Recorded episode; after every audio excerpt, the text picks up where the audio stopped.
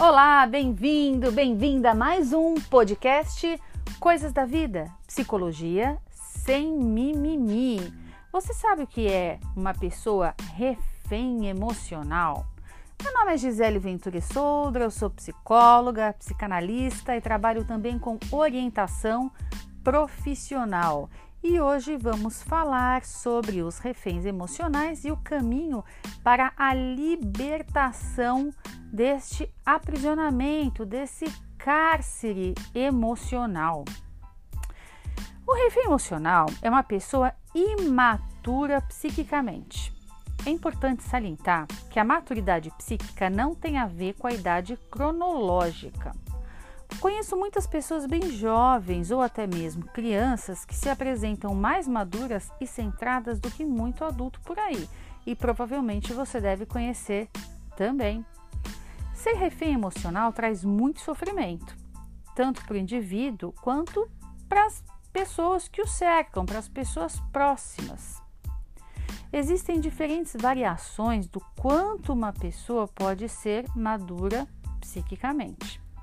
O refém emocional, ele costuma ter comportamentos e atitudes como, por exemplo, levar as coisas muito para o pessoal, ou seja, interpretam certos comportamentos alheios como ofensivos ou hostis, direcionados a ela, quando normalmente não são.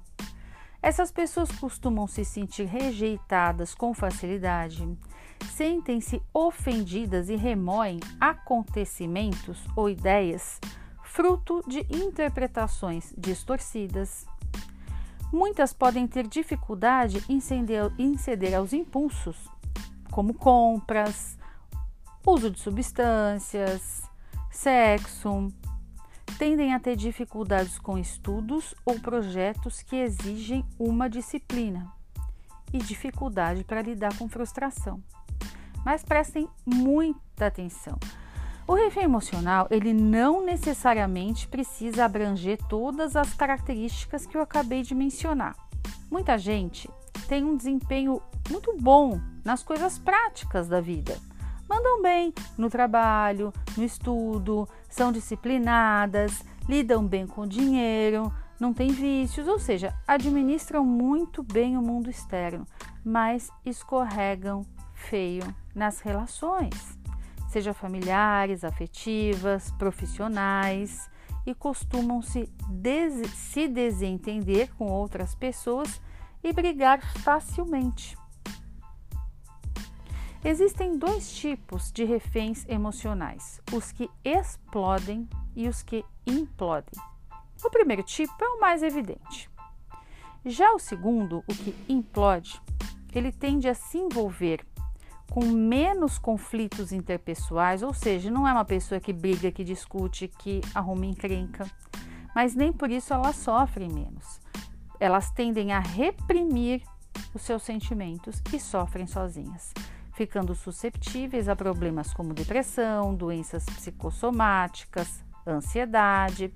É aquela pessoa que muitas vezes os outros dizem: Nossa, ela parece tão calminha, tão tranquila, você conhece alguém assim? Ou você mesmo?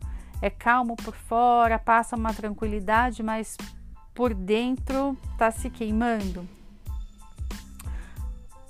Agora, uma coisa importante: a pessoa que coloca para fora, né, aquela que fala na lata, que fala na cara, que briga, que briga pelos direitos, que não leva desaforo, ela não está isenta disso né, de, de, disso que eu acabei de falar, de sentir ansiedade, depressão, de desenvolver doença psicossomática, uma vez que ela tente a destruir as suas relações, a sua imagem e a sua saúde.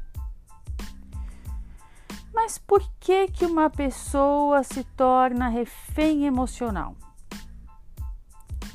Não existe uma resposta definitiva que sirva para todo mundo, mas tem relação com a formação da personalidade, com o desenvolvimento, com a educação que ela teve e com o ambiente em que esta pessoa foi criada.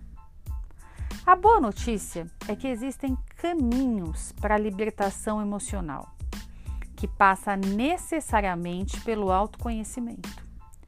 E um fator fundamental é o desenvolvimento ou a construção de algo, presta atenção nessa palavra, de algo que se chama continência. A continência é um conceito abstrato que tem a ver com mais uma palavrinha aí para você prestar atenção. Suportar. Suportar uma dor de uma frustração, de uma desilusão, conter o desejo de fazer algo de imediato, segurar os impulsos, conseguir pensar sobre o fato, sobre a situação antes de tomar uma decisão precipitada. Isso é abrir um espaço interno para novas interpretações. Suportar, ter continência é diferente do que ser uma pessoa resignada, do que se conformar, são coisas diferentes. É fácil, é simples desenvolver essa capacidade de suportar, desenvolver essa continência? Claro que não. É um trabalho, é um processo e você deve ser paciente com você. E para que possa acontecer de fato, é imprescindível que você tenha um desejo muito grande de promover essa transformação e não se deixar levar por, por propostas de soluções mágicas e imediatas. Se você conhece alguém que pode se beneficiar desse conteúdo, recomende o canal Coisas da Vida, Psicologia Sem Mimimi. E você, já assinou o canal? Assine para não perder as atualizações. Abraços e nos encontramos no próximo episódio.